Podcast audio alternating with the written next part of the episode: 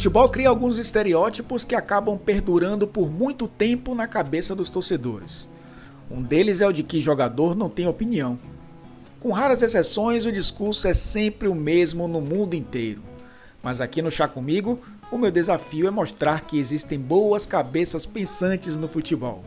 Por isso, tome um pouco de chá com Flávio Medeiros e chá comigo.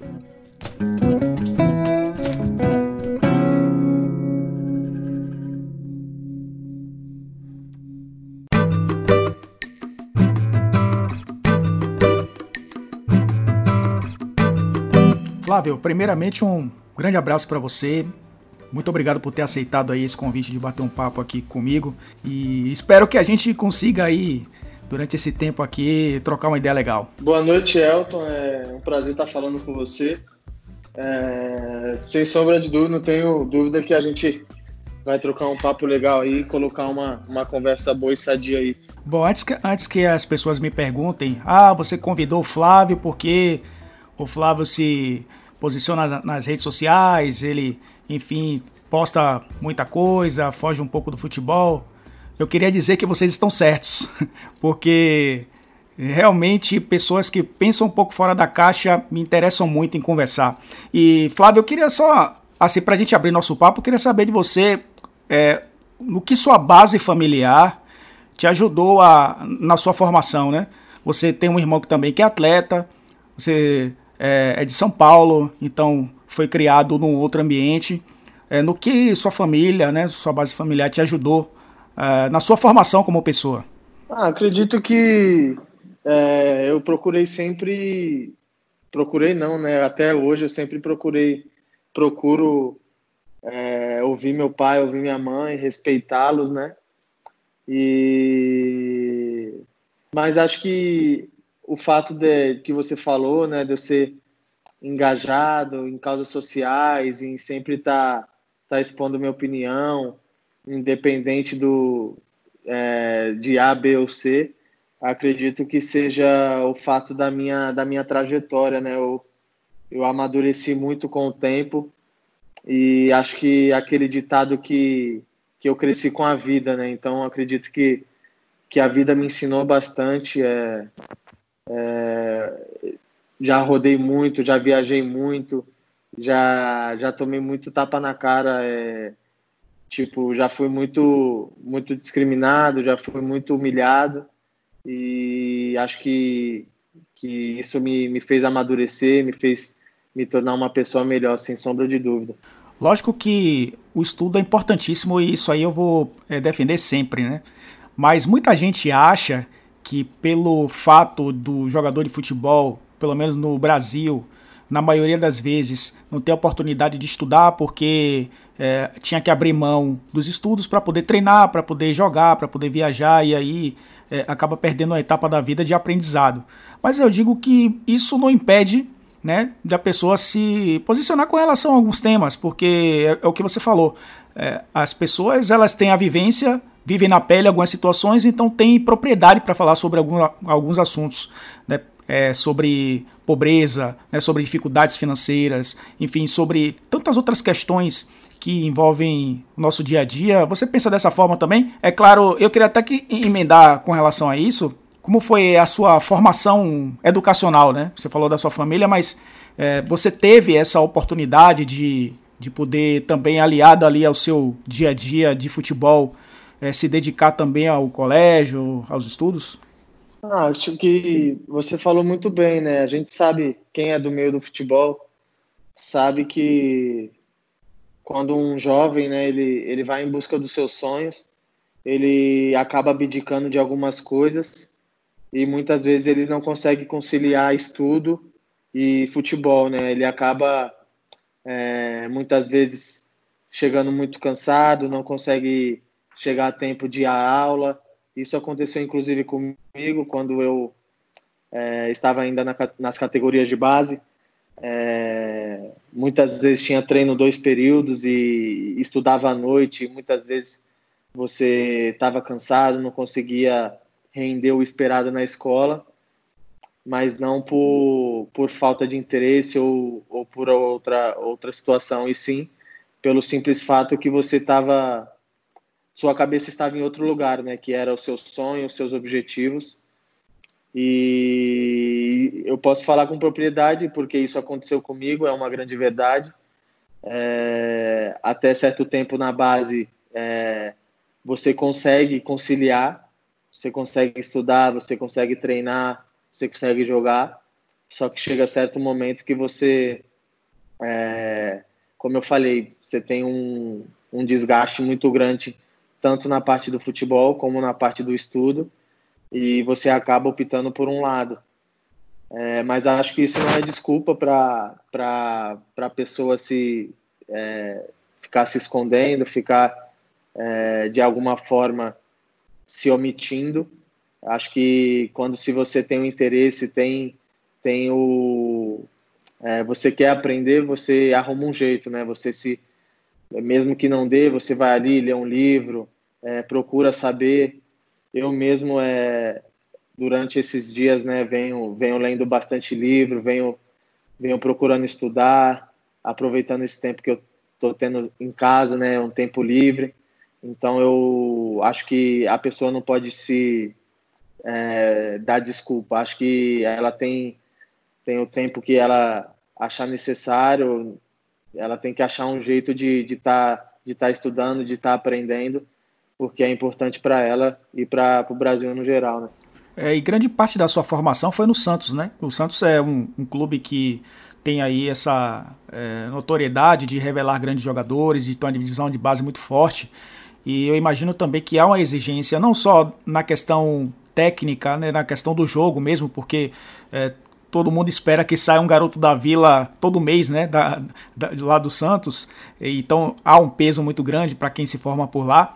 Mas ao mesmo tempo é, é um clube que deve também incentivar essa, essas questões é, fora, fora dos gramados, né? Porque a gente pega alguns jogadores aí que foram formados no Santos e tem também é uma uma bagagem cultural interessante, né? São caras que conseguem aí na sua maioria, né? Conseguem é, dialogar bem com a sociedade, o Santos também ajudou nessa sua formação como pessoa? Sem sombra de dúvida. É, você foi muito, muito feliz no seu comentário. É, no Santos já tem uma pressão por si só, né? Porque lá é, a cada semana tem que surgir um novo Robinho, um novo Neymar e fica aquela expectativa, né, em cima de você.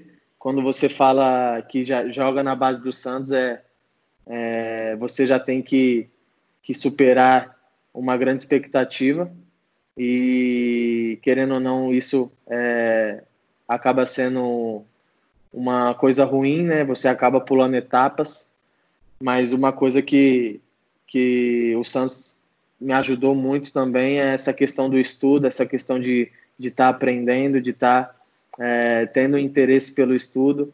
É, na época da base lá, acredito que até hoje tenha tinham as assistentes sociais, né, as, as tias que cuidavam dessa parte do estudo, de trabalho, é, e muitas vezes também, quando você estava mal na escola, você você levava uma, um puxão de orelha, né?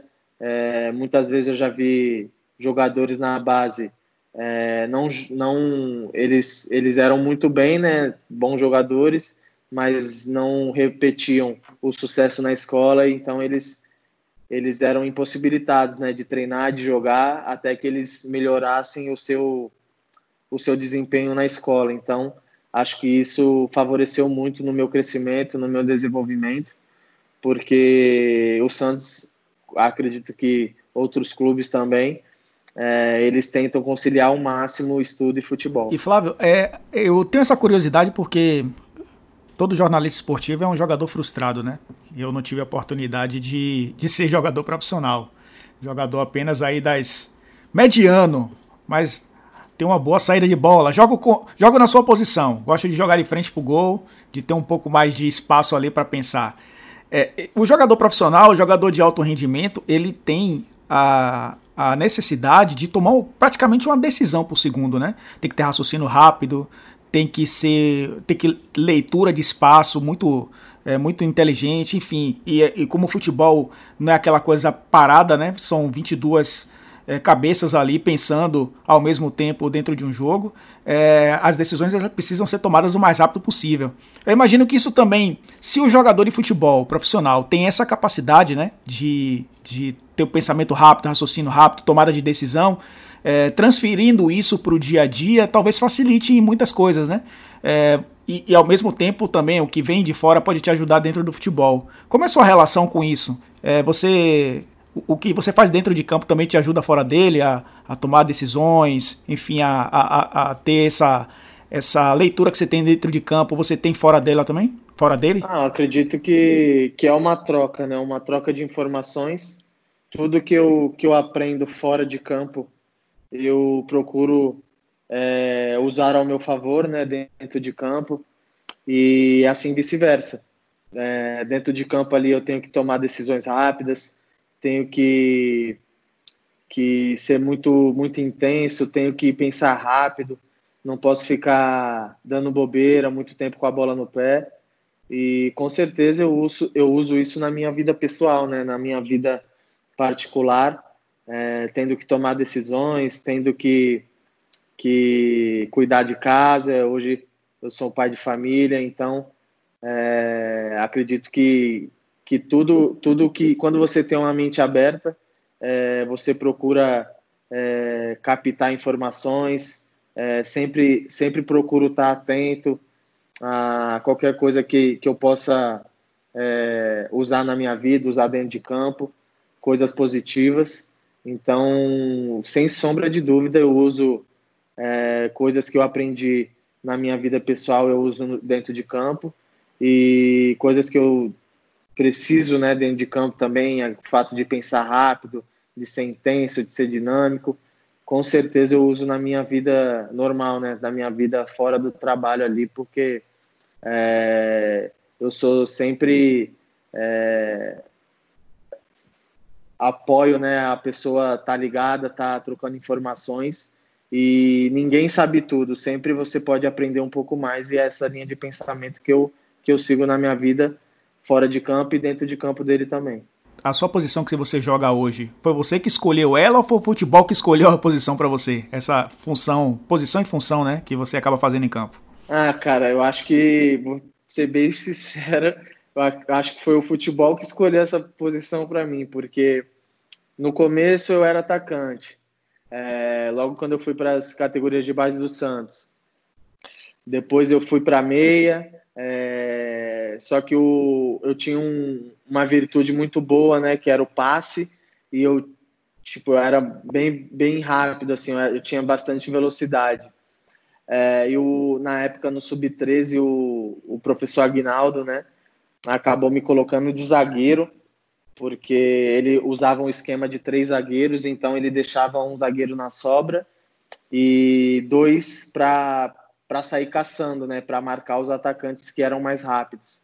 É, porém, eu não tinha altura, né, não, tinha, não era alto para ser zagueiro. Então, logo depois da, do sub-13 ali é, para o sub-15, sub-17, eu, eu fui, fui adaptado ali na, na função de volante e, e acho que eu encaixei. Então, eu posso dizer que o futebol que, que escolheu essa posição para mim, né, não foi eu especificamente lá desde pequeno que falei, ah, eu quero ser volante. Não. É, a princípio, todo. A maioria, né? Quer ser atacante, quer fazer gol, mas o futebol ele foi, foi me mostrando que, que a posição certa era o volante e acho que, que deu certo. E, e essa posição, é, volante, que muita gente já chama de meias centrais, né? Os caras que tem que construir e destruir, né? É, você acha que, que é o talvez ali a. Eu não, não, obviamente que toda, toda posição tem sua importância, mas um atacante, se um atacante sai de campo em branco e a bola não chega nele, ele tem justificativa. A bola não chegou em mim, como é que eu vou finalizar? É, a bola sempre vai passar pelo meio campo. Né? Ela para chegar no ataque, ela tem que passar pelo meio. Nem que seja numa ligação direta, ela vai passar pelo meio campo. É, você considera também assim? É, é uma posição é, que te traz uma responsabilidade muito maior, porque você participa da construção do jogo e ao mesmo tempo, o time perde a bola, você tem a função ali de proteger os laterais, proteger os zagueiros. É, você enxerga dessa forma também? É, é uma responsabilidade maior jogar numa função como essa, numa posição como essa? Não, eu acho que, que seria injusto assim você falar ah, o volante é a posição mais importante, né? Todas as posições têm, têm seu valor, é, mas eu, eu concordo com você quando você fala que, que tudo passa pelo volante, né? A questão de, de defender, de cobrir lateral, de muitas vezes ajudar os zagueiros e também a função de estar tá servindo lá na frente, né? Os meios, os atacantes. E é verdade, quando um atacante ele não faz gol, né? Ele tem essa desculpa de falar, ah, mas a bola não chegou, isso e aquilo. É, então o volante ele tem que estar tá, ele tem que estar tá ligado ali o tempo todo. Ele não pode em nenhum momento do jogo é, dar bobeira, porque se ele der bobeira ali numa saída de bola, o, o outro time vai parar dentro do gol.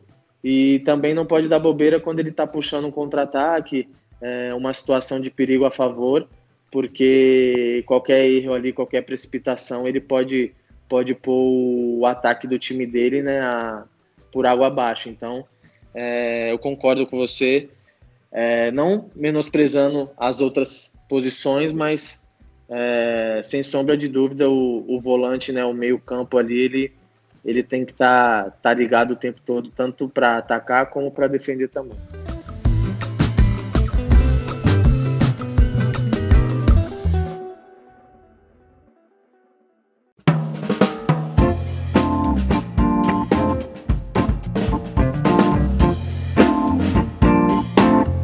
Na sua carreira, você tem 24 anos, então ainda tem muita, muita linha para queimar.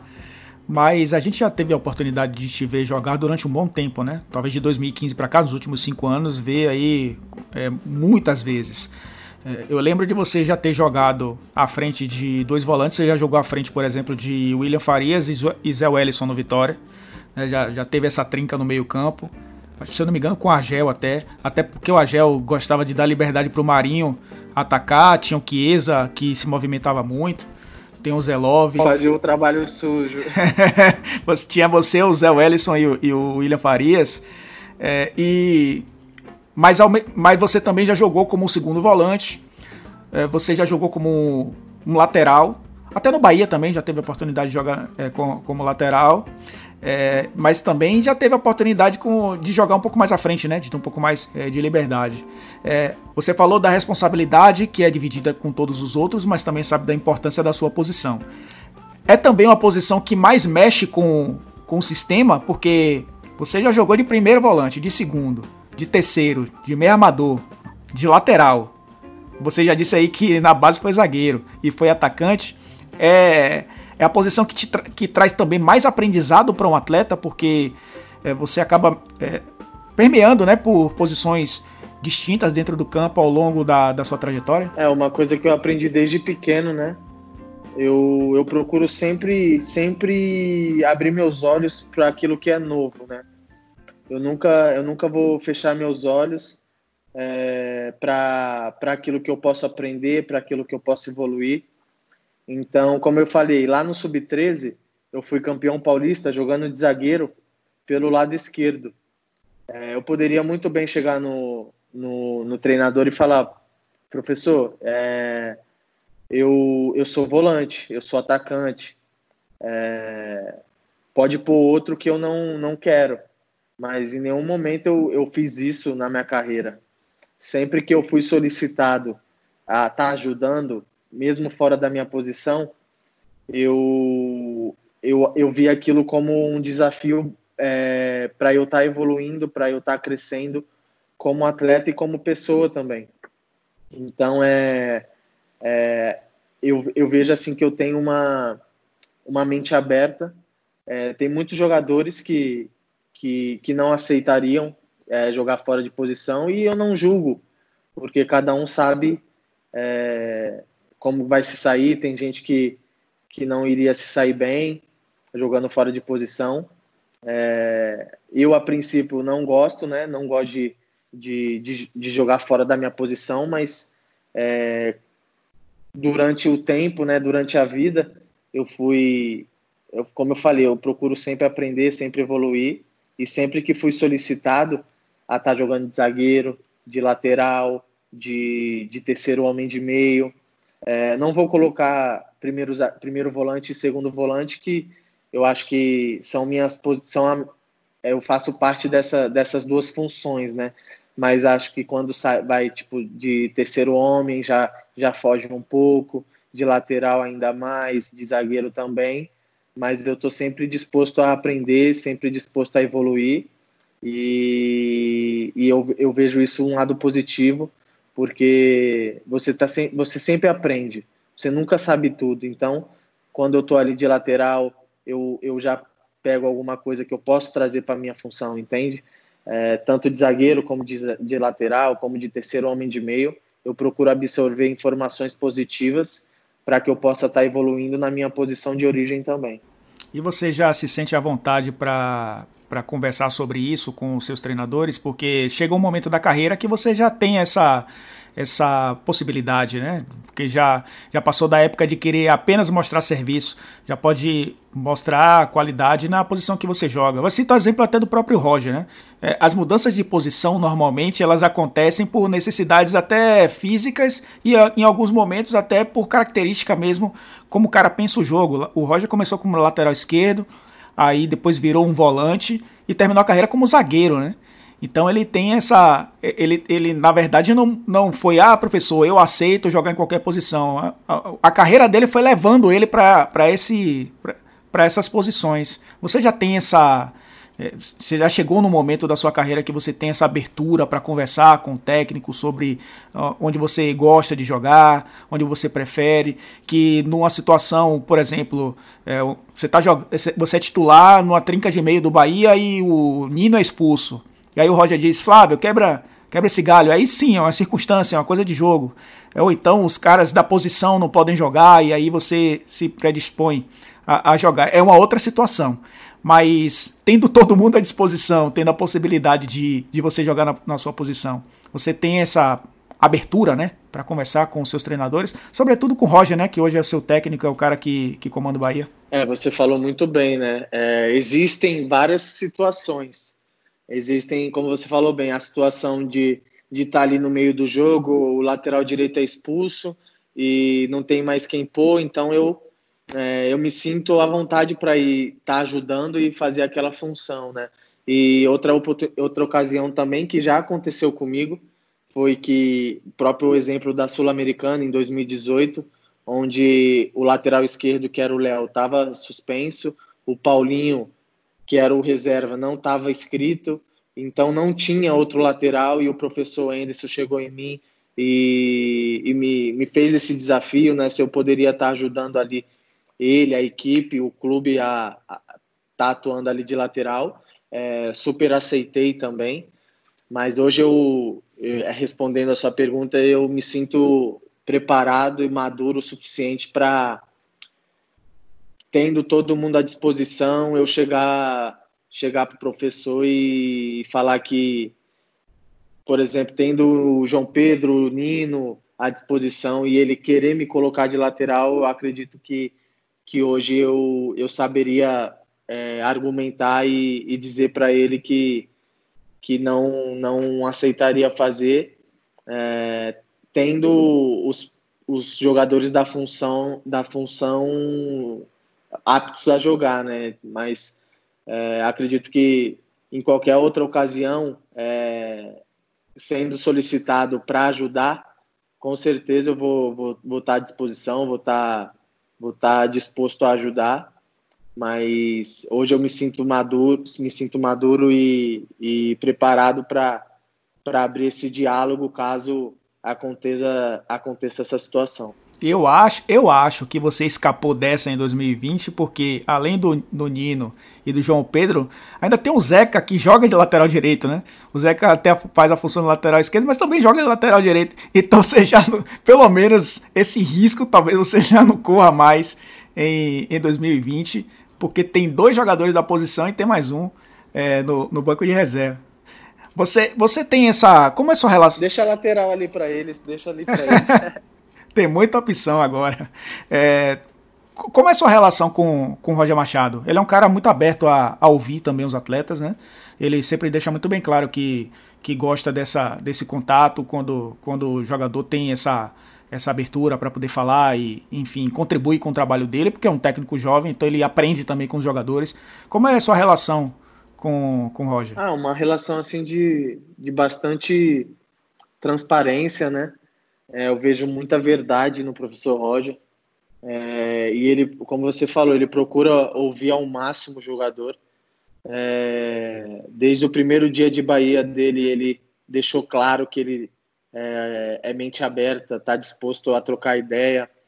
Se você, é, se você chegar, quiser conversar com ele sobre alguma coisa específica da posição, do jogo, da vida, com certeza ele vai estar tá, ele vai estar tá disposto ali a conversar, te, te explicar. É uma coisa que ele que no início da temporada, né, que ele iniciou agora em 2020, ele procurou conversar com todos os jogadores que foram foram contratados, né, para saber é, da origem, a forma que pensa, é, qual qual o objetivo na carreira. Então ele ele é bastante receptivo, procura ouvir todo mundo.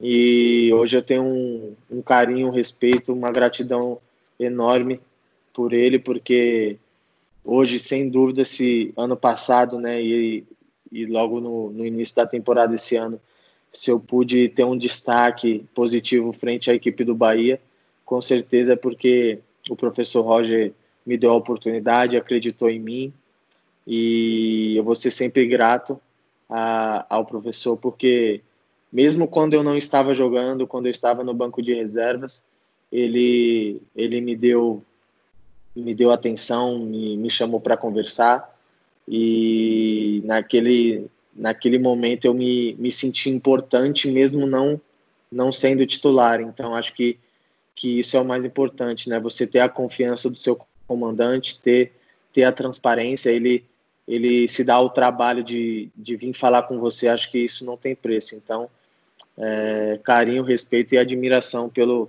pelo trabalho do professor, junto ao clube, né, e também pela, pela sua carreira, tanto como jogador como técnico também. O Bahia tinha algumas preferências no meio-campo, né? Jogou com Gregory Elton, jogou com Gregory Elton e Douglas Augusto jogou com Gregory, Douglas e Ramires.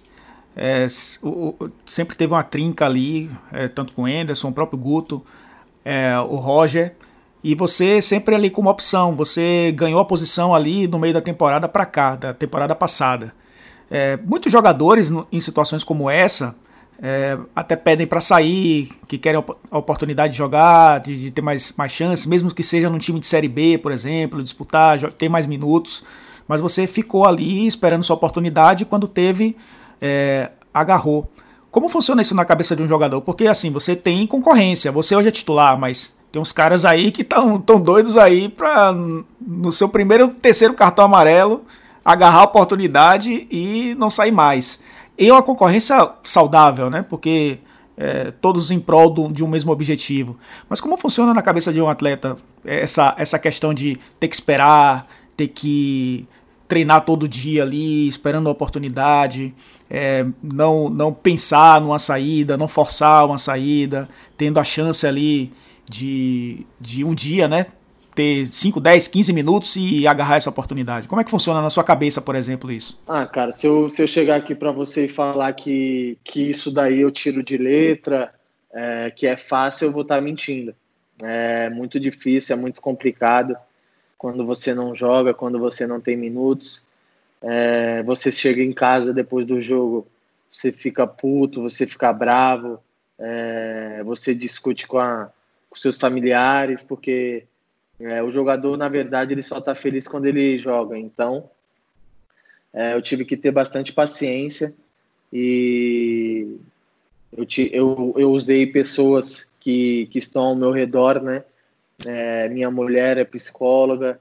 Eu tenho um amigo meu que eu considero como um pai, que que sempre que eu que acabava o jogo e eu estava triste, chateado porque não tinha jogado, eu chamava ele ele ele conversava comigo, é, me falava que eu teria que ter paciência, que era assim mesmo, que eu tinha que, que continuar trabalhando, porque uma hora a oportunidade ia aparecer. É, e foi o que aconteceu, foi o que eu fiz, né? Mas não é, não é fácil, não é fácil. Você, você ali se dedica todos os dias e muitas vezes você não vê né, aquela, aquela oportunidade tão perto. Muitas vezes você nem enxerga, então é complicado você treinar, se dedicar, acordar cedo, ir para o CT e, e saber que, que você não, não tem a possibilidade de jogar tão cedo é complicado. Mas eu procurei me, me manter tranquilo, em nenhum momento passou pela minha cabeça é, sair do Bahia ou então forçar alguma coisa para eu poder estar tá jogando. É, acho que em virtude disso, né, de ter pessoas ao meu redor que me que me acalmavam, que que me mostravam o caminho certo e eu pude escutar, pude pude ser paciente e quando a oportunidade apareceu eu, eu pude estar tá pronto, estar tá preparado para agarrar e não sair mais e é, hoje eu conquistei meu espaço, conquistei meu meu, meu lugar no time titular, né? Mas é aquilo, do mesmo, da mesma forma que, que eu queria jogar quando eu não estava jogando, eu sei que, que quem não está jogando hoje quer jogar e está se preparando para isso, e, e, isso é o que me motiva mais a, a treinar cada dia mais dobrado para eu sempre ter meu lugar ali e sempre dar conta do recado. Quem está de fora percebe que o ambiente do Bahia é diferente dos outros. Mas quem está lá dentro é, sente isso, né? E faz esse ambiente né, acontecer. O, no que o Bahia é diferente dos outros, né? Você tem, tem aí a, teve a oportunidade de passar pelas categorias de base do Santos. Você teve a passagem pelo Palmeiras também, não foi? Você jogou na, sim, na, base, sim, na, base, na base rapidamente do Palmeiras, né? E teve na base no profissional do Vitória. Aí eu tô citando os clubes de maior expressão.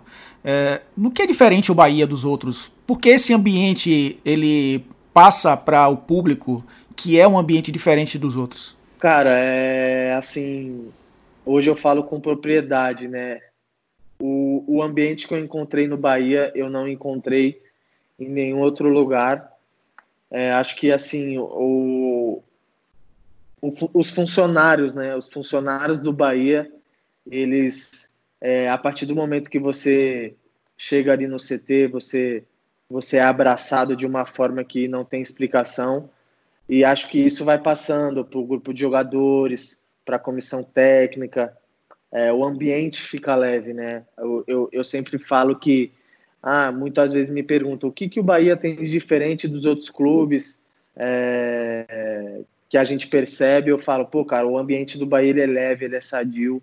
É, como a gente falou agora há pouco, todo mundo quer jogar, todo mundo sabe que que um quer tomar a vaga do outro, mas não tem aquela trairagem, ninguém é traíra com ninguém.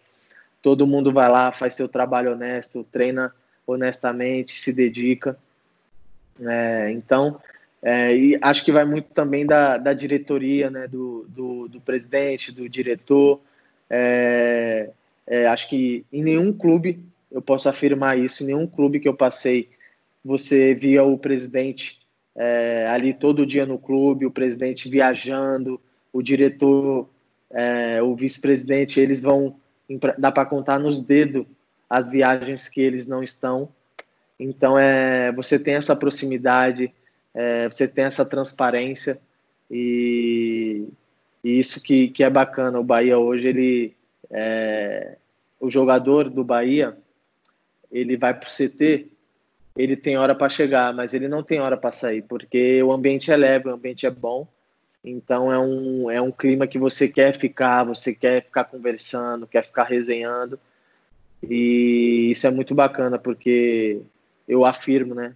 É, o ambiente que o Bahia tem hoje, eu não, não vi em clube nenhum que eu passei. Hoje em dia, né, no futebol, de tanto, tanto a, tanta mídia, né? Redes sociais, os jogos passam em todas as plataformas possíveis, as pessoas no mundo inteiro assistem. É, é um futebol diferente né, do que a gente acompanhou lá atrás. Aliás, até abrindo um parêntese, é, falando em futebol antigo e futebol moderno, Eu lembro que um dos grandes destaques no seu início de carreira era você usar a camisa por dentro do calção. Não sei porque você agora usa por fora. Mas é, era, era, era jogador raiz, era o volante que botava o calção lá em cima e a, e a, e a camisa por dentro. Você pode falar sobre isso depois. Mas é uma, é uma situação que, que o, futebol, o futebol mudou, né? É, muita, muita gente dizia que ah, os ambientes de alguns clubes eram rachados, mas o time dentro de campo era imbatível. Teve, a, por exemplo, o Corinthians, é, bicampeão 98-99, que o Marcelinho não falava com o Ricardinho, que não falava com o Rincon, que não falava com o Vampeta, tinha o Edilson. É, ele sempre conta essa história. Mas o ambiente, ele, ele, claro, ambiente não ganha jogo. Mas ambiente bom ajuda também a ganhar jogos? É, com certeza. É... Acho que existe dois pontos, né? Um ponto é que eu não preciso ser ser, ser amigo de, do, de todo mundo, né? Não preciso chamar ninguém para vir para minha casa para jantar, mas a partir do momento que eu estou ali dentro do CT, que eu sou que é o meu companheiro de trabalho, eu tenho que respeitar, eu tenho que dar minha vida por ele, tenho que correr por ele até o final. É, como você falou, tem times que eram rachados, né, no vestiário, é, no extra-campo, mas que chegava ali dentro de campo e dava conta do recado. Mas eu, eu, eu sinto que um time, quando ele se dá bem, quando ele tem amigos, é, é, ele está mais perto de ter o sucesso, lógico. Ele não pode não pode misturar as coisas. É, acho que tem, que tem que haver cobrança. Acho que não pode chegar a esse ponto de tipo, ah, vou dar um exemplo. Eu e Gregory, a gente é amigo, e só porque a gente é amigo eu não vou cobrar ele dentro de campo, eu não vou dar uma, uma dura nele e assim vice-versa. Acho que não pode ter esse. Não pode confundir as coisas. Amiga para dar bronca também, né? É, exatamente, mas muitas vezes a gente é, fica com receio né, de falar isso, de falar aquilo, mas quando entra dentro de campo ali nos treinamentos, a gente se cobra mesmo. Acho que é uma cobrança sadia em prol do grupo, né? Acho que não pode ter essa essa não pode confundir esse lado pessoal com o lado profissional. Mas sem sombra de dúvida, quando quando você tem amigos, quando você tem um, uma família, né? Hoje o grupo do Bahia é uma família. E sem sombra de dúvida, quando isso acontece, é, você está mais perto do, dos resultados positivos, dos triunfos e o ambiente fica, fica bom, né? Sua relação com. Você falou da sua relação com o Roger. E sua relação com o Gregory, porque é seu companheiro ali de, de meio campo, né? Às vezes entra um, sai outro, mas vocês dois estão ali sempre fazendo essa, esse, esse tripé. O terceiro homem sempre, ano passado, por exemplo, né? Várias, foram várias tentativas do Roger com guerra. Né? Agora, esse ano, teve o Elber jogando um pouco mais por dentro. É, chegaram Cleison, Rossi, agora o Rodriguinho, né? Que é um jogador que tem ali é, feito essa função, pelo menos antes da, da parada, né? vinha jogando nessa função, mas vocês dois sempre ali, juntos. Vocês já fizeram ações é, sociais com, com Bahia juntos. O torcedor faz aquela brincadeira né, de não passa nada com, com vocês dois. A relação, a sua relação com o Gregory, é, queria que você contasse um pouquinho e se ela também ajuda, né? Dentro, dentro de campo, para que as coisas deem certo. Ah, a minha relação com o Gregory é como eu falei, a gente, a gente é amigo tanto dentro de campo como fora, né? A gente tem uma amizade legal. Desde que eu cheguei no Bahia, ele já estava vivendo um grande momento e ele me recebeu de braços abertos, me deixou bastante à vontade para desempenhar meu trabalho. Eu conhecia ele só através do meu irmão, né? Que meu irmão já tinha jogado com ele no, no sub-23 do Santos. É, e acredito que isso ajudou, né? Meu irmão, logo que que soube que eu viria para cá, falou com ele e ele me recebeu da melhor maneira possível. E sem sombra de dúvida, isso ajuda bastante ali dentro de campo. É, acho que a gente já tem um entrosamento muito bom. É, muitas vezes a gente se, se olha, muitas vezes você não escuta, né? O, o estádio está lotado, então você não consegue escutar seu companheiro. Então a gente se olha ali, já se entende.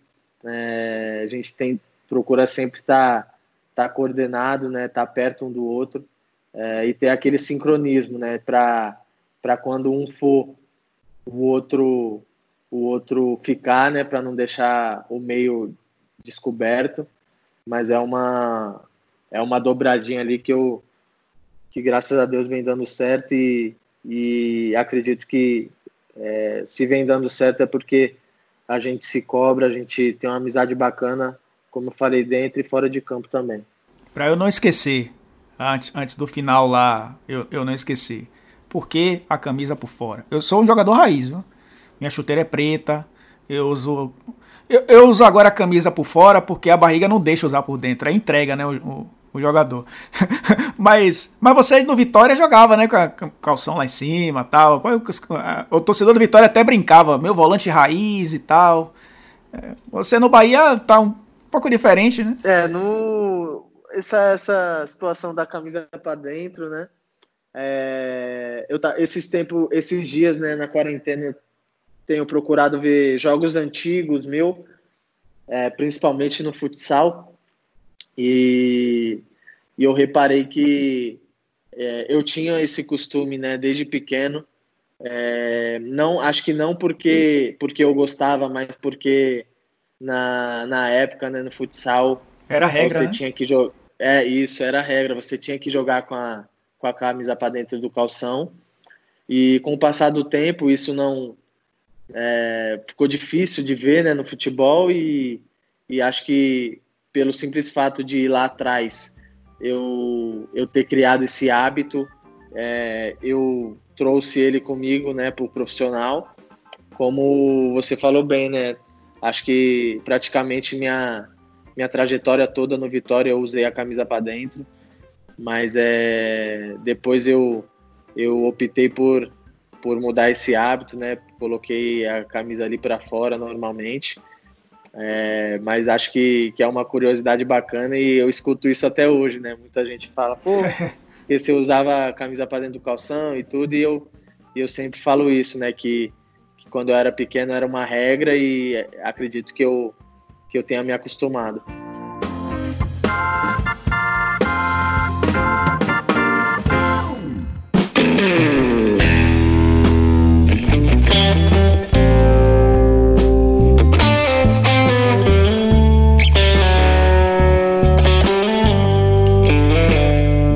Você, como um bom jogador, você me deu um passe perfeito agora para a gente entrar num assunto interessante. Você falou aí que mudou o seu hábito.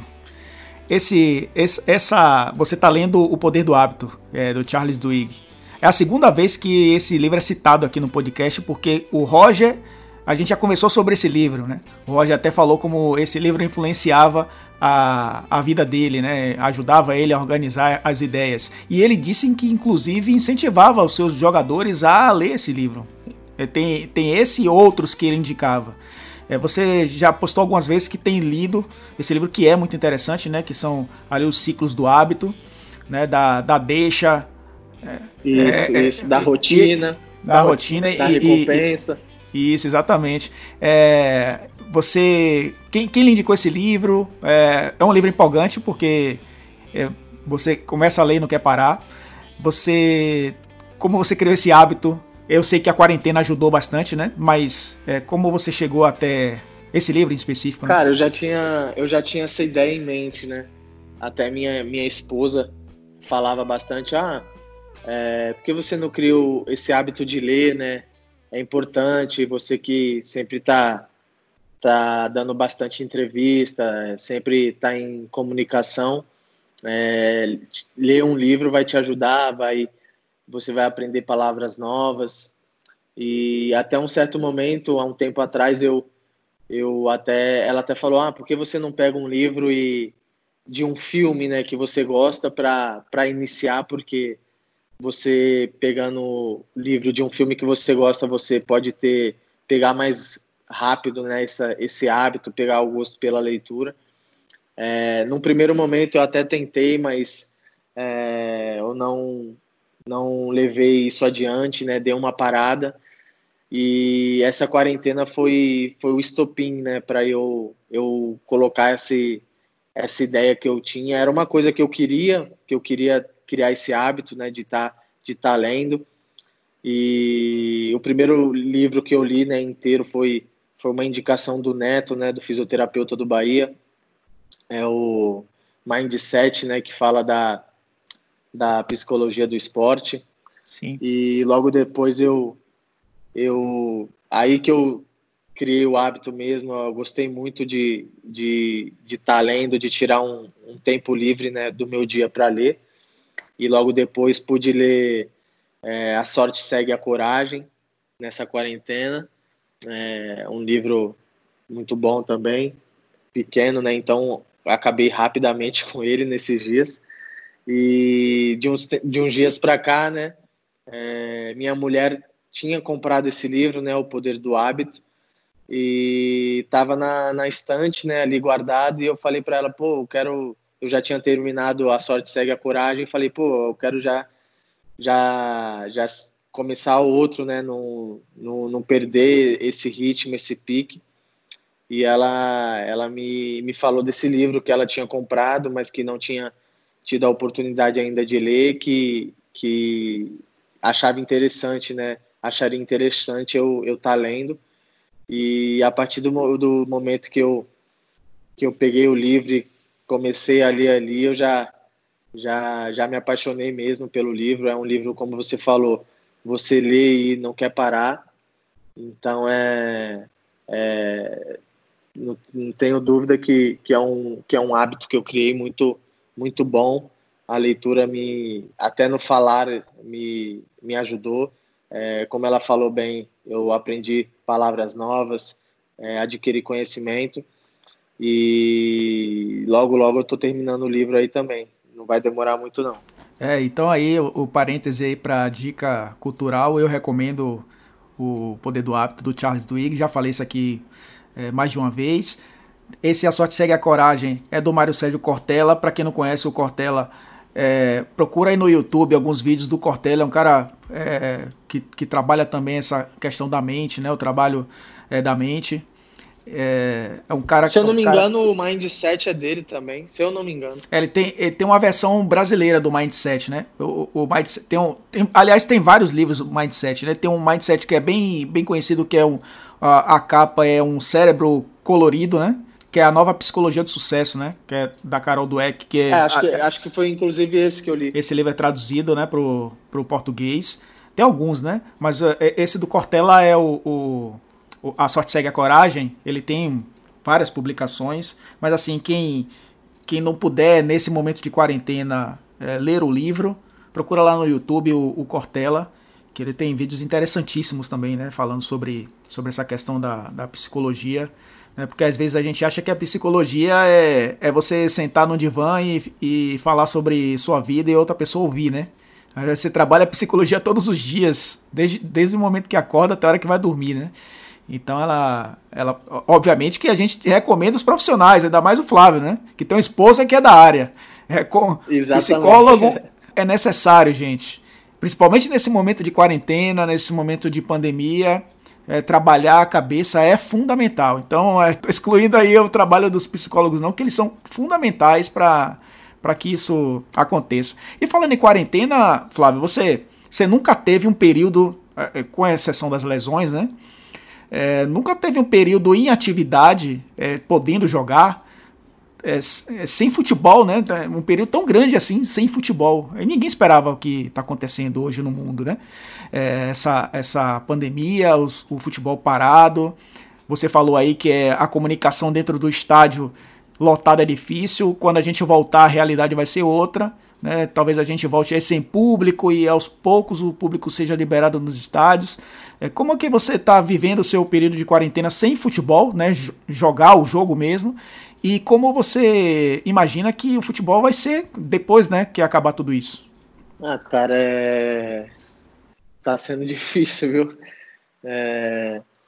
É... Último jogo, né, contra o, contra o América, a gente já teve essa, essa experiência, né, de estar tá jogando sem torcida, com Sim. os portões fechados.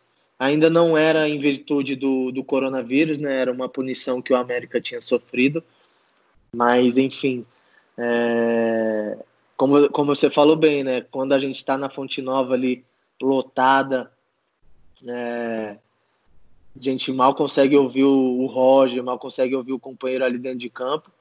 E nesse último jogo foi totalmente diferente, né? A gente conseguiu plenamente é, ouvir né, as recomendações dele, ouvir os companheiros, ter uma, um diálogo ali durante o jogo.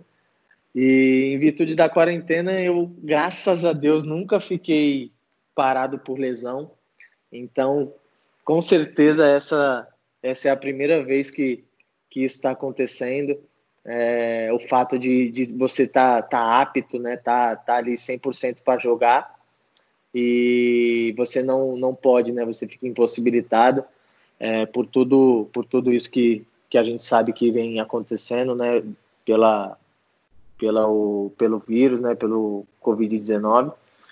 Mas é, eu procuro procuro ocupar meu tempo, procuro ler, procuro é, ajudar minha esposa em casa, é, procuro treinar, né? Estou recebendo as recomendações de todos os preparadores físicos do Bahia, então eles mandam treino para gente diariamente. Na última terça-feira teve o, o treino online, amanhã tem novamente, então a gente a gente vai ocupando, estou vendo bastante filme, bastante série. É, basicamente essa é a minha rotina assim, né, de, de, de quarentena, eu, a gente faz o que dá, que está ao nosso alcance. A gente que trabalha com futebol, todo mundo acha que a gente respira futebol 24 horas por dia, né?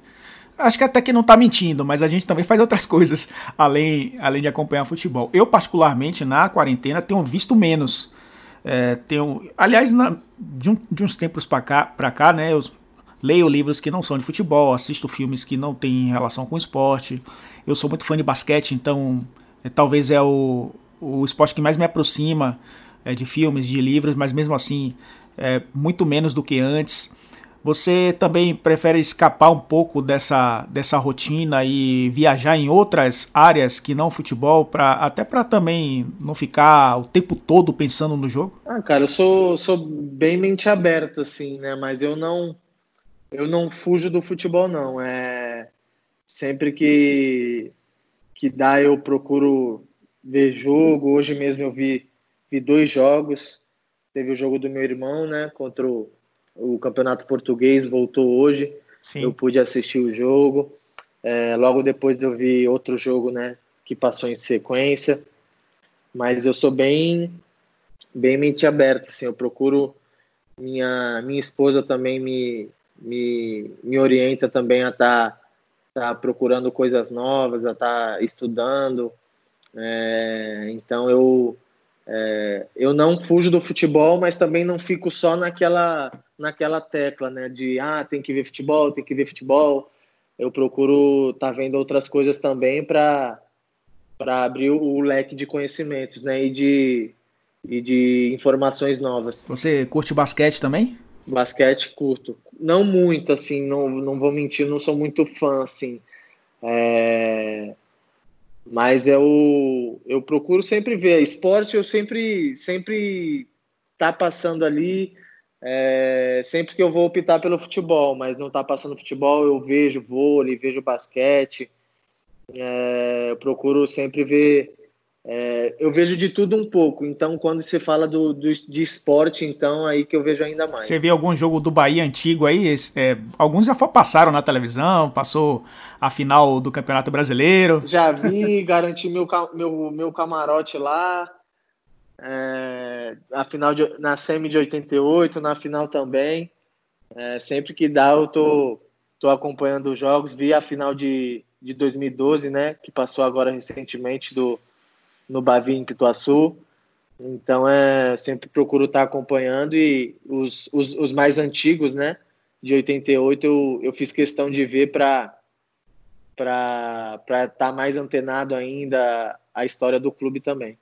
Você babou vendo o Paulo Rodrigues jogar com aquela elegância toda? Todo mundo tava me falando, eu tava postando, né, postei que eu, que eu adquiri o ingresso lá para ajudar os ídolos e tudo mais.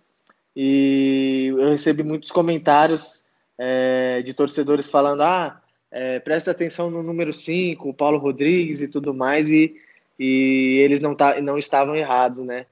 É, os dois jogos que eu assisti, né, tanto a semifinal como a final, é, o meu voto aqui pro barril dobrado dos dois jogos foi nele, sem sombra de dúvida. Jogava de terno, né, Paulo Rodrigues? É, o Evaristo disse que foi o melhor jogador que ele, que ele treinou foi o Paulo Rodrigues. Né? Eu vi uma matéria dele, do, do Evaristo, falando né, a respeito disso. E, pô, sem tirar, tirar tiro o chapéu pro Paulo Rodrigues, porque é, no momento decisivo, né?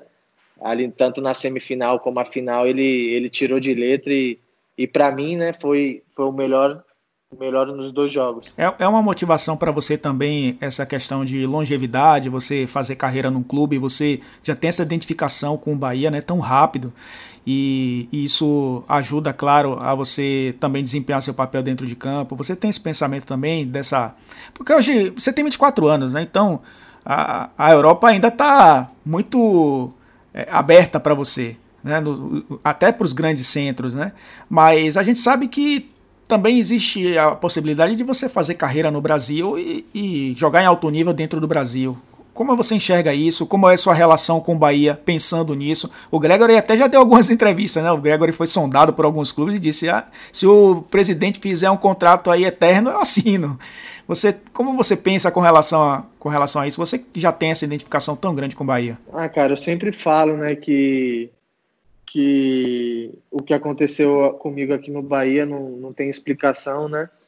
É, é um clube que, além de hoje de eu ser jogador, né?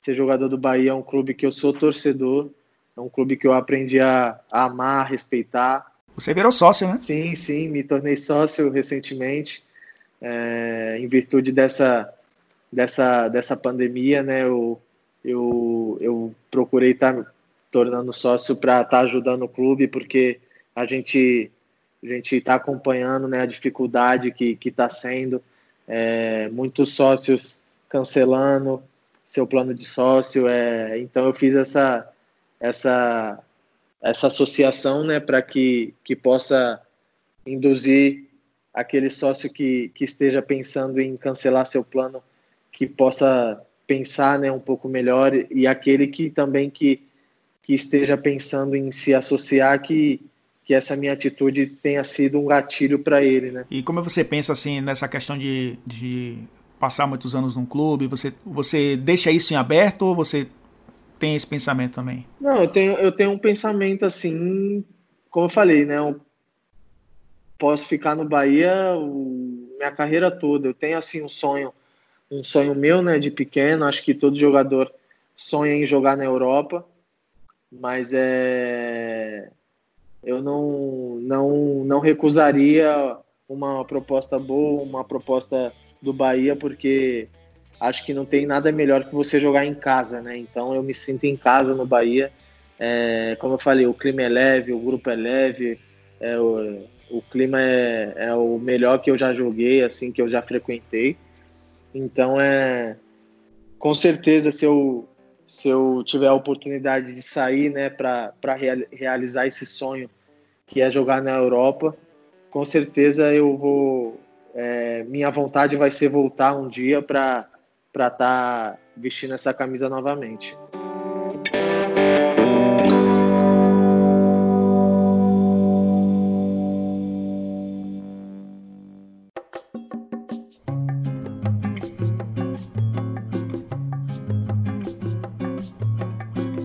As ações afirmativas do Bahia também é, te motivam e te encorajam a se posicionar? Sem sombra de dúvida, né? Quando você joga no Bahia, um clube que, que é, luta né, contra, contra qualquer tipo de discriminação, qualquer tipo de. de, de é, quando a pessoa tem preconceito, né, qualquer tipo de preconceito, com certeza é, isso me, me encoraja né, a estar tá tá me posicionando, a estar tá expressando minha opinião. É, não, não quero que ninguém concorde comigo, né? E sim respeite. É, muitas vezes também a pessoa vai falar, eu, eu não vou concordar, mas eu tenho que respeitar a opinião dela. E é assim que eu vejo. Então, é, o, o, hoje é, eu não fujo, né? Não, não vou me abdicar em nenhum momento de, de estar tá encabeçando, de estar tá fazendo alguma ação pelo clube. É, sempre que fui solicitado, É, sempre que recebi o convite de estar tá fazendo é, alguma ação, eu, eu aceitei, não, não tive problema nenhum. E sempre foi assim e vai continuar sendo. Você, inclusive, é, trocou de camisa, né? Passou a usar a camisa 24, é, usava a camisa 5 até o início da temporada. É, a gente sabe que isso é uma bobagem muito grande, né? Parece coisa de adolescente que fica com medo da gozação e por isso não não faz é, determinadas, não, toma determinadas atitudes, tem essa questão do 24. Eu lembro que no, no Vitória, você ainda não estava no Vitória, mas o Vitória foi disputar a Sul-Americana e era obrigatório, né, você ter numeração fixa de 1 a 30. Ninguém queria pegar 24, enfim, é uma bobagem que, que se criou por conta disso, que eu acho que você meio que desmistifica isso, né? É, é só um número. Né? É, uma, é uma questão que vai tirar a masculinidade de ninguém usar uma camisa número 24. E eu acho que reforça ainda mais isso, né? É de, de você ser uma pessoa que é, considera aquilo apenas um número. E é apenas um número, né? Como foi, Flávio, nos bastidores, assim, você ia ter um rodízio dessa camisa, né? E, e, aconteceria ali de vários jogadores utilizarem essa camisa. Você foi o primeiro, mas depois disse, me dá que é minha, é, não vai ter mais para ninguém. É, como foi isso dentro do grupo? É, foi bem isso, né? O, a princípio o Diego, o diretor, veio falar comigo, né? E falou que, o, que eles estavam pensando, né? A princípio fazer essa ação, né? Contra, contra a homofobia, contra esse preconceito e contra essa grande bobagem, né? Que, que envolve a camisa número 24. E me fez o convite, falou que, que o pessoal do marketing tinha dado meu nome né, e de mais dois atletas para que o Diego tivesse é, conversando para ver quem toparia, né? E eu, logo quando ele falou, eu falei, pô, Diego, é, não vejo por que não aceitar se, se os outros dois atletas, né, que ele não me falou em questão, é, não aceitarem, eu aceito, pode ficar tranquilo. E nisso foi passando o tempo, estava é, chegando perto da estreia e acabou acontecendo a tragédia, né, com, com o Kobe Bryant, é, a lenda do basquete, né, na, na tragédia de helicóptero. E Sim. a gente estava concentrado pro, pro jogo, primeiro jogo, né, da temporada, que era contra o Imperatriz pela Copa do Nordeste. E o Felipe, né, o assessor de imprensa, me, me chamou e, e falou que que se eu aceitaria, né, fazer essa essa essa ação dupla, né, ação uma ação contra a homofobia e essa homenagem, né, para o Kobe. E eu falei prontamente que aceitava, que, que não tinha problema nenhum. E mas o Felipe, a princípio o Diego tinha me falado, né, que seria para a temporada, né, para a temporada inteira. E eu falei que não teria problema. E quando o Felipe me chamou, ele falou que seria especialmente para aquele jogo, né, em questão. E eu também falei que não teria problema nenhum. E aconteceu, né? Usei a camisa, pude, pude usar ela no primeiro jogo. E só que acabou o jogo ali, eu fui pensando pro vestiário, fui refletindo e eu não queria é, usar daquela situação como como forma de me promover, de, de tirar proveito de algumas formas. Então, é, logo depois ali, uma, eu dei uma entrevista e, e, falei que fiz o pedido, né, é, em público para a diretoria, para o diretor, para que eu pudesse estar tá, tá efetivando né, esse número como como meu número de, de origem agora, né, como como é hoje. Então, hoje é, o Flávio usa a camisa 24, porque para mim isso não, não tem não tenho receio nenhum, não, não vejo problema nenhum. E para mim essa esse negócio que, que envolve a camisa número 24 é uma grande bobagem. Bom, eu, eu tenho certeza que muita gente está surpreso, porque deve ter olhado agora aí, quem está ouvindo, olhado o reloginho, já passou de uma hora nosso papo. Aí muita, muita gente vai dizer, ah, tá vendo aí, o jogador vai falar 10 minutos e o papo vai morrer. E ah, eu, tô, eu tô provando, nós estamos provando que não é bem assim, porque quando a gente sai de um, de um ambiente que a pergunta é óbvia e a resposta acaba sendo também, a gente acaba rendendo bastante. Mas eu não vou tomar muito seu tempo, não. Eu só queria falar com relação a, a ainda mantendo essa, essa linha. Você já publicou é, sobre o Blackout Tuesday, né, que a gente já, já tem discutido bastante com relação ao racismo. A gente tem casos muito graves né, no, no mundo inteiro. Tem o menino João Pedro que foi assassinado no Rio de Janeiro por policiais. É, teve o caso do Floyd lá, que também por um policial, né, acabou, é, policial branco, acabou sendo é, morto. É, uma onda de protestos é, antirracistas nos Estados Unidos, aqui no Brasil também é, muitos, muitos, muitas personalidades se posicionando, né? Artistas, é, cantores, atores e atletas também. É, você, você acredita, Flávio, que você também tem esse papel? Porque assim, você é um jogador de futebol, você é pago para jogar bola, é, assim como eu sou jornalista. Mas você também é um cidadão, você tem seus posicionamentos, você tem seus pensamentos e você tem seu direito de se posicionar com relação a isso.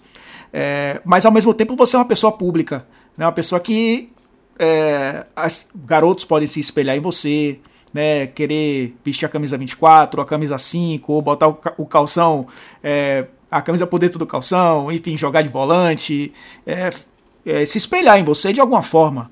É, esse tipo de posicionamento também é necessário.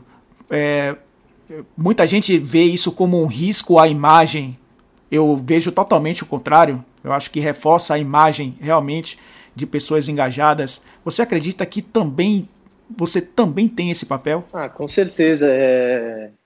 Hoje é... eu falo com a minha esposa, né? Pô, cara, como é triste, né? Você você ligar a televisão e você você vê, você fica até meio perdido, né? Porque é muita informação. É... Tem a questão do coronavírus, tem a questão do racismo, tem a questão do, do, do da, da política, né, que envolve é, a questão da democracia e tudo mais. E, cara, é, é, triste, é triste você, em pleno 2020, né, você, você vê, né, é, um policial, né, em cima do, de um cidadão, é, com o joelho em cima do pescoço dele, onde o, o mesmo fala que não está conseguindo respirar e o policial, é, mesmo assim, não faz questão nenhuma de sair de cima dele, continua ali sufocando e, e, e acaba por matar, né? Matar o, a pessoa que, que estava ali.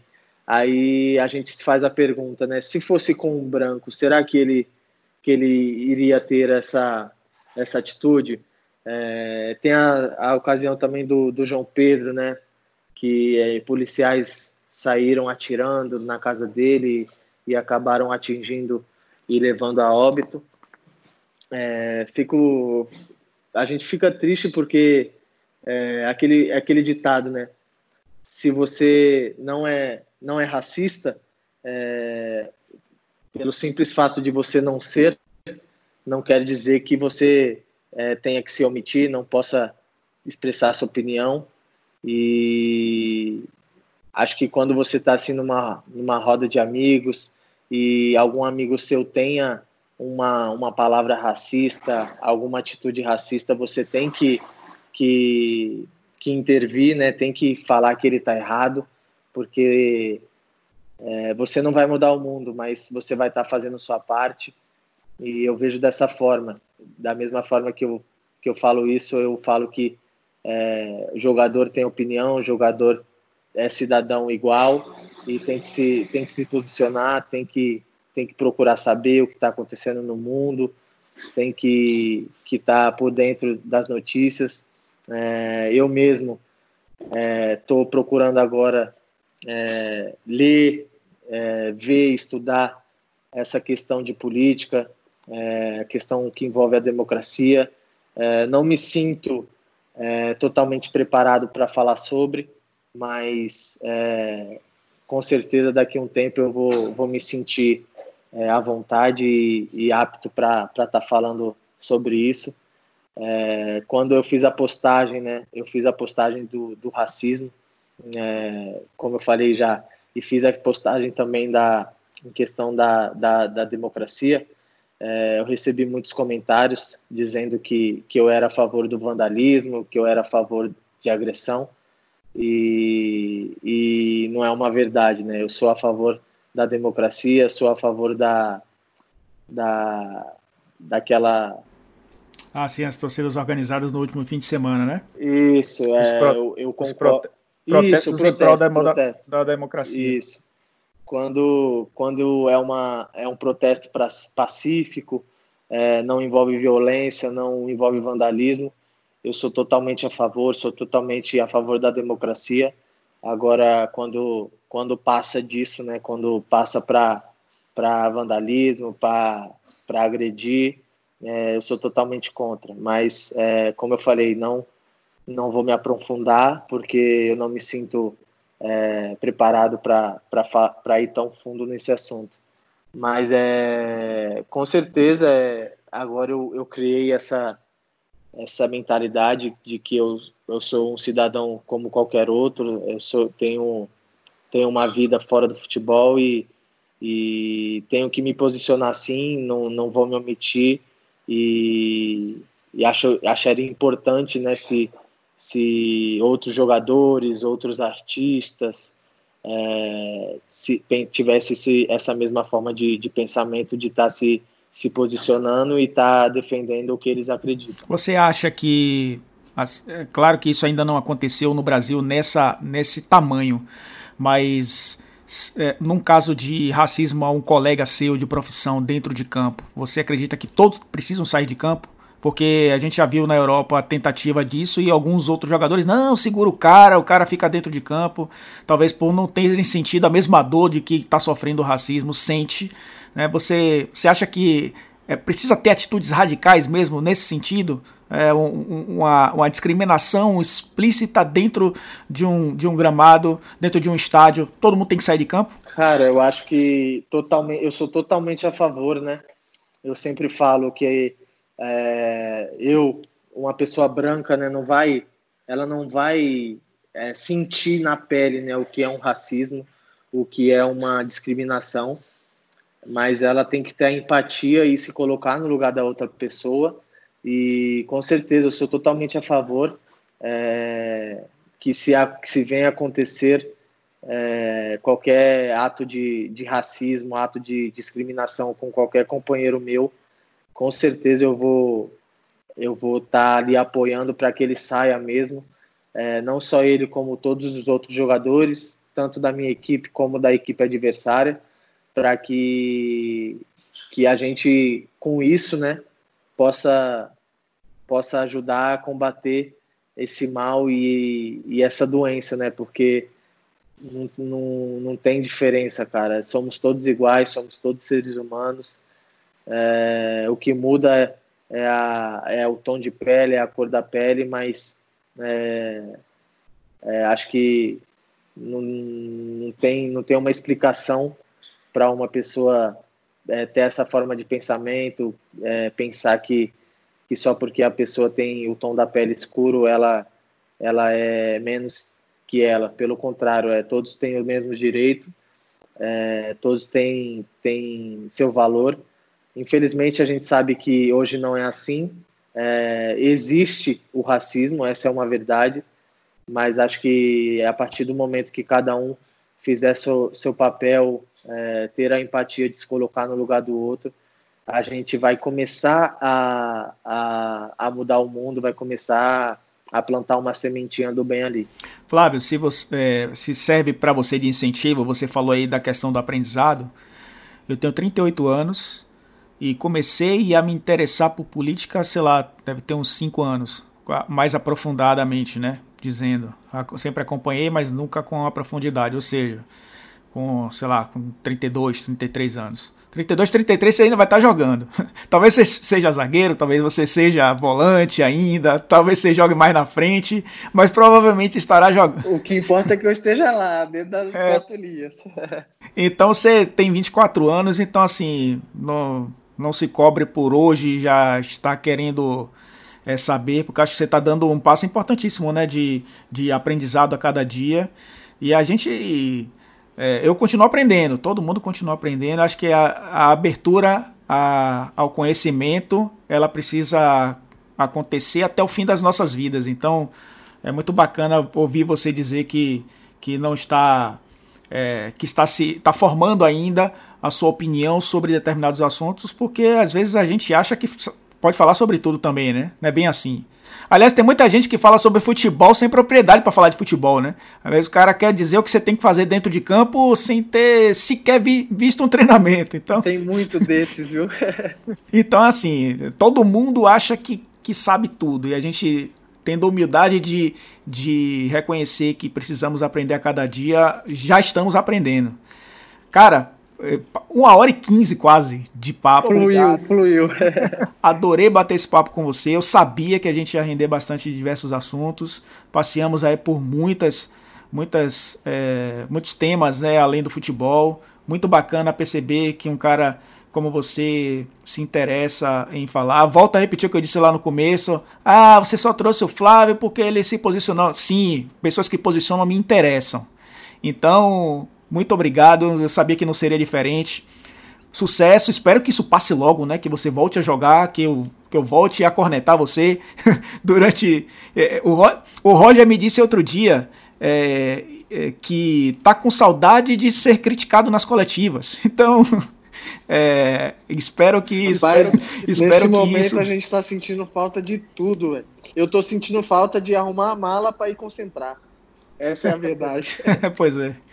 Sua mulher também, viu? Porque ela disse outro dia aí que tá com saudade de, de você estar tá concentrado porque você bagunça demais a casa. isso ela fala, ela fala, rapaz, já podia, poderia ter voltado isso daí, né? Pra eu ter um descanso.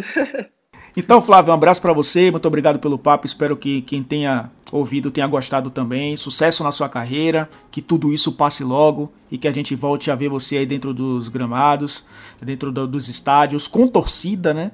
É, para que a gente possa desfrutar de novo do futebol e que possa viver o que a gente gosta tanto de viver, que é esse esporte que a gente gosta muito. Um abraço, Flávio. Ô, Elton, obrigado. É, agradeço pelo convite, pelo papo. Acho que se a gente está tá falando aí, ó, uma hora e 17, já acho que é, sem sombra de dúvida foi porque a conversa rendeu. A gente conversou sobre diversos assuntos e, e bom, foi um prazer participar, estar é, tá trocando esse papo com você. E sempre que, que precisar e estiver ao meu alcance, eu vou estar à disposição aí para conversar, para debater e sempre estar tá me posicionando também. Agradecendo a você pela parceria de sempre e convidando você, claro, a seguir o Já Comigo onde quer que você esteja ouvindo. Reforça demais o nosso trabalho por aqui. Nos encontramos no próximo episódio. Fique em casa, tudo isso vai passar. Tchau, tchau.